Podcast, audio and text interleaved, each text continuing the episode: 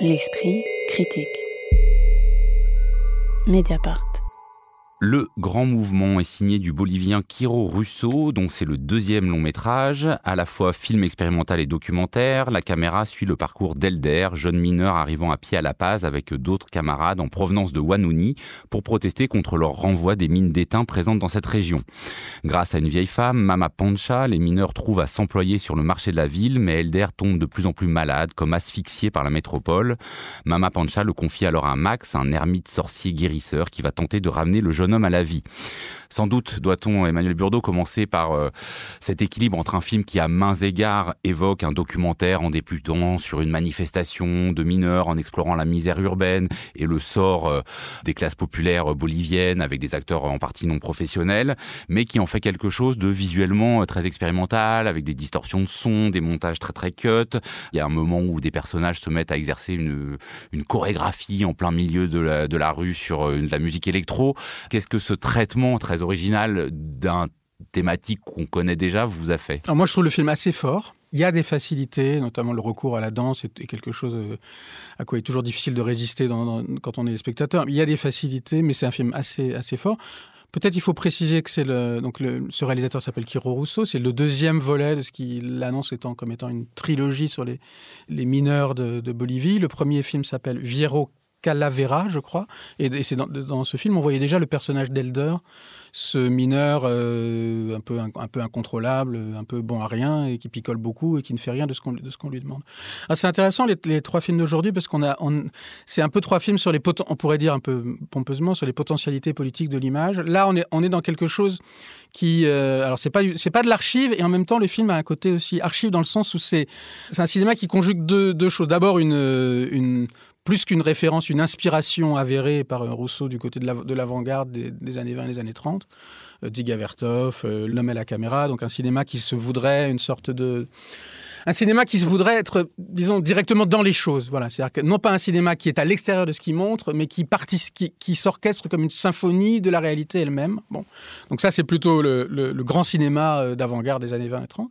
Et puis quelque chose qui est, euh, je dirais, euh, en vérité plus contemporain ou qui est ce qui dans le contemporain et pas simplement dans ce film renoue avec ce cinéma-là, qui est un certain mélange de documentaire et de la fiction, jusqu'à parce que tu as résumé le film, mais merci de l'avoir résumé parce que pour moi il n'était pas non, mais il est pas. Euh, j'ai résumé, mais en fait, euh, ça veut pas dire grand chose. Hein. C'est pas la narration. C'est pas la narration euh, qui, qui, structure ce qu'on ce qu'on voit à l'image. Enfin, jusqu'à donc créer une, une, certaine forme de, de, de confusion et j'ai l'idée que on est en fait on est toujours dans les choses. On n'est pas à distance des choses. C'est pas pour rien que c'est la mine.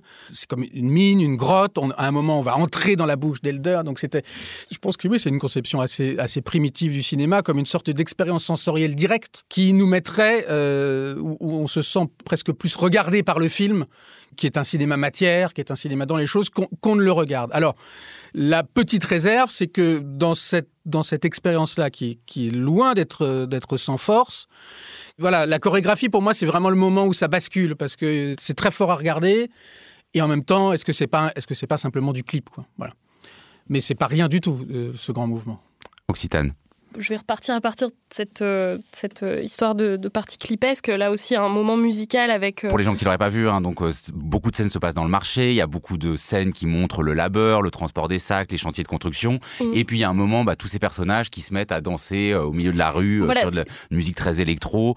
voilà, sorti un peu de nulle part. De même qu'il y avait une scène de boîte de nuit au début. De même qu'il y avait une scène, de... début du film précédent. Très électro, mais en même temps très marqué temporellement. D'ailleurs, dans le générique de fin, il y a le titre de la musique qui s'appelle 80s euh, Maniac ou 80s euh, je sais plus quoi, mais enfin c'est de la synthwave euh, très assumée et qui crée cette rencontre au sein du film entre deux tendances, c'est-à-dire l'avant-garde formaliste russe pourquoi pas un peu Epsteinienne avec ce tempestaire euh, qui provoque une tempête sur, euh, sur euh, La Paz à un moment donné. Et de l'autre côté, quelque chose très années 80, très Dario Argento avec ce chien blanc qui court dans la nuit, avec cette musique, avec la ville filmée de nuit et le fantastique, quoi, qui est très présent et qui me semble très intéressant. Et c'est vrai que là, il y a une conjonction comme ça de plusieurs genres dans un film qui, contrairement au cinéma euh, des avant-gardes russes, n'est pas euh, dans une observation enfin, fascinée de la modernité, de l'accélération, etc., mais plutôt quelque chose d'une critique de la postmodernité à partir de plusieurs tendances esthétiques comme ça qui se mélangent. Et ça, j'ai trouvé ça vraiment très fort, effectivement.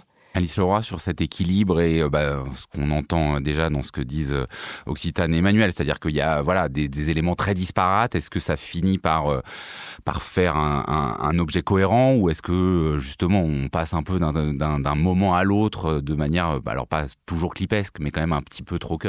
Ouais, cette dimension de, clip, elle est quand même présente un tout, enfin dans un moment très bref. Non, il me semble que c'est vraiment un détail ah dans le dans le film. Euh, non, par contre, le, alors le grand mouvement, c'est vrai que le, film est tout le temps en mouvement euh, et aussi tout le temps au bord du, déséquilibre et de la confusion. C'est pas un film dans lequel d'ailleurs on entre très facilement. Moi, j'ai mis un moment à comprendre. Euh, quels étaient les personnages qu'on allait suivre, comment ils, quelles relations ils entretenaient les uns avec les autres.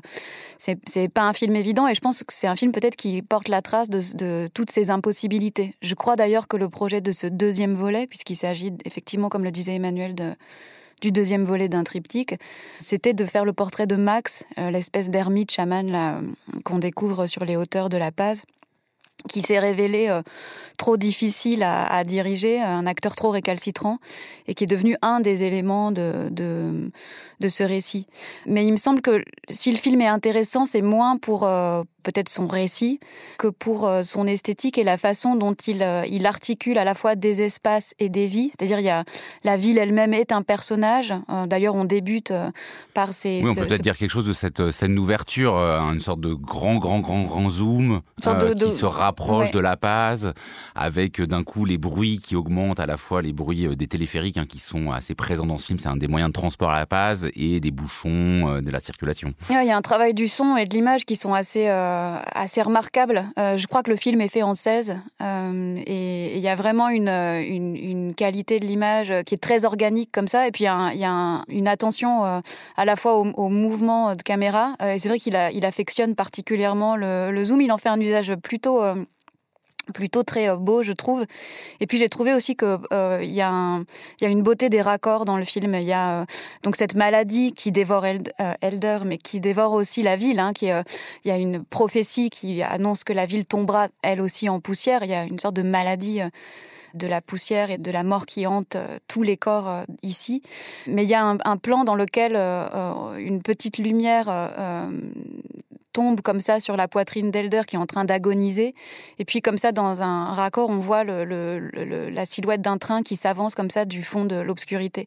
Et il y a comme ça une série de, raccords qui articulent des espaces et des temps qui, euh, a priori, n'appartiennent pas du tout euh, euh, aux, mêmes coordonnées. Et pour finir sur cette émission où il aurait été beaucoup question de politique des images, mais aussi de la manière de filmer la politique. Euh, comment vous avez compris ce... Parce que le, zoom euh, initial, il se finit sur des euh, affiches un peu lacérées d'élections, enfin justement des affiches électorales. on, on, part quand même sur une grève.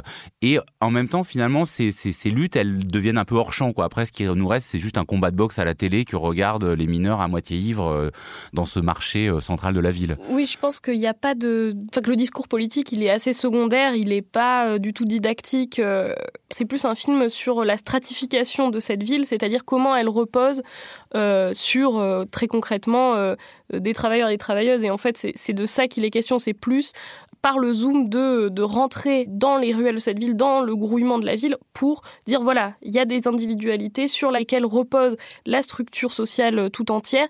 Il y a cette individualité qui est celle de Max qui vit entre la ville et, la forêt euh, environnante, qui euh, est une sorte d'électron libre qui fait que rentrer et sortir.